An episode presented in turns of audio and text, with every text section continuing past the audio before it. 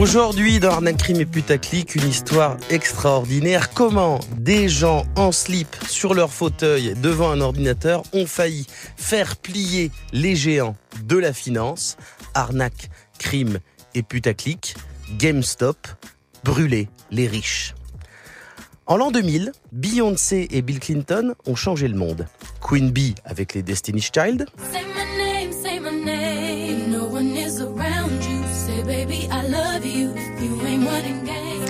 Et Bill Clinton signant une loi qui modifie la régulation des marchés financiers. Une décision qu'il regrette encore puisqu'à cause de ça, l'économie réelle et la bourse sont devenues dépendantes l'une de l'autre. C'est le début du capitalisme financier tout puissant qui en 2020 a bien failli être renversé par un type seul dans sa chambre avec pour unique arme son profil Reddit et un ordinateur. Voici l'histoire de l'affrontement le plus fou de l'histoire de l'économie. Fin 2019, Keith Gill est un boursicoteur de salon bien connecté.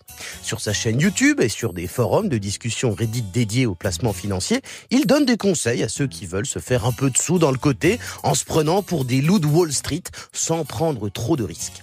Seul contre tous, à l'époque, Keith invite tout le monde à investir dans une entreprise au bord de la faillite. La chaîne de magasins GameStop qui vend des jeux vidéo dans ses boutiques. Mais pourquoi donc ce gros dingo de Kiss veut mettre un copec sur une boutique qui vend des jeux en physique alors qu'on est à l'ère du tout dématérialisé et que de l'aveu de la majorité, GameStop, bah, ils sont au bord du gouffre. Eh bien, parce que Kiss a fait ses devoirs. Premièrement, GameStop est endetté, mais possède des économies. En gros, ils ont de quoi rembourser. Et leur business model n'est pas mort. De nouvelles consoles Xbox et PlayStation sont annoncées, et la vente des jeux en physique garde de bonnes parts de marché. Alors on vous résume ça un peu pêle-mêle parce que le bougre, lui, il a réellement bossé son dossier. Il y a des graphiques, des tableaux, des bilans comptables, des projections de vente. Keith a fait plusieurs mois d'investigation sur le marché. Lui-même a investi 50 000 dollars. Au fur et à mesure, sur le forum Reddit Wall Street Bets, de plus en plus de gens se mettent à l'écouter. Et puis en 2020, le monde va s'arrêter.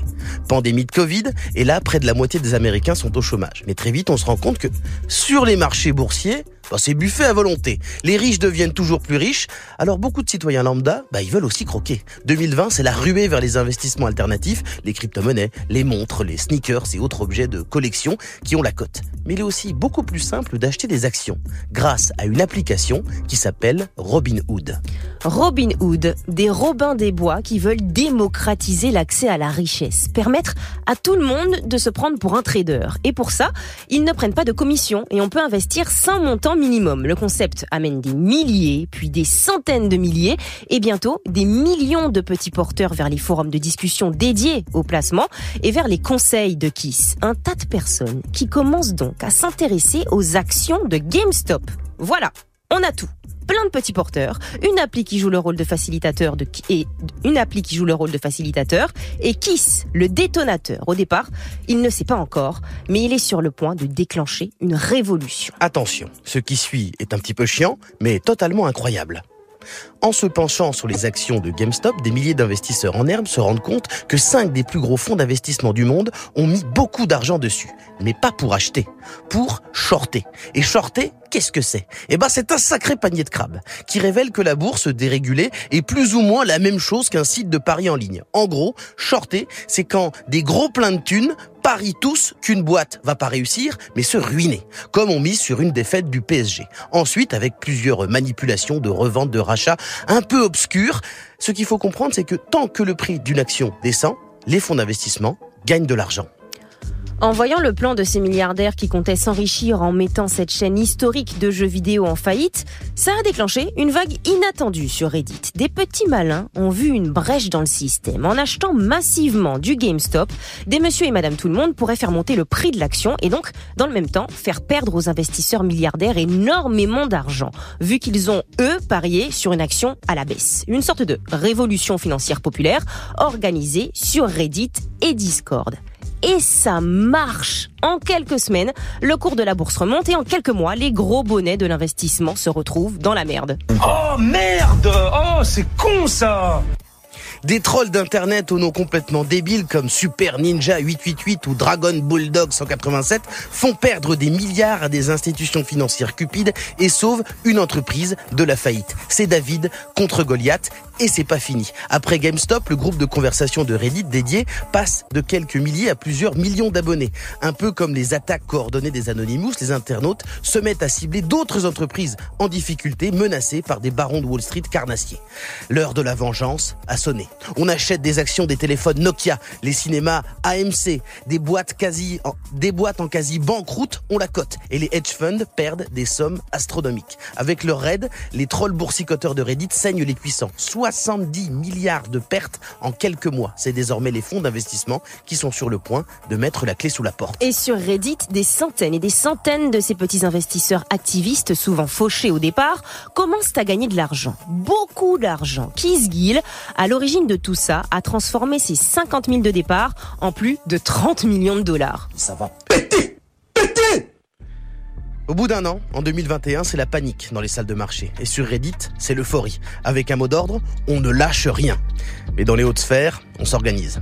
Ce mouvement de petits boursicoteurs doit être maté. Et la contre-attaque se met en place. D'abord, dans les médias. Comme à l'époque de la crise financière de 2008, les banquiers, les consultants viennent expliquer sur les plateaux pourquoi il faut absolument sauver les banques de la faillite. Bon, même si c'est vrai, ils ont fait n'importe quoi, mais c'était pas de leur faute. En 2021, de, en 2021, de puissants financiers viennent chouiner sur les plateaux pour expliquer que Reddit, mais ils sont en train de ruiner l'Amérique, ces gens-là, vous comprenez pas, ils sont en train de nous ruiner. Venant de gens qui se font de l'argent en mettant des entreprises et des États en faillite, c'est quand même assez folklorique. Et puis, la pression est mise sur l'appli euh, Robinhood, qui gagne de l'argent en vendant des données aux grands groupes financiers. Si ces groupes coupent le robinet, ils sont foutus. Et l'appli interdite de pouvoir acheter quoi que ce soit. Les petits porteurs de Reddit se retrouvent bloqués. Et pendant ce temps, les fonds d'investissement se revendent des actions entre eux de manière automatisée. Résultat, le prix de l'action GameStop se met à baisser et ces milliardaires qui manipulent le marché en plein jour, là, ils expliquent sans pression que c'est pour le bien de tous. 2021, les actions de GameStop chutent et c'est la fin de la révolution des petits porteurs. Le marché a repris ses droits. Mais ça a permis d'avoir la confirmation que quand des fonds d'investissement trafiquent l'économie, c'est totalement légal. On vient même parfois les appeler des génies.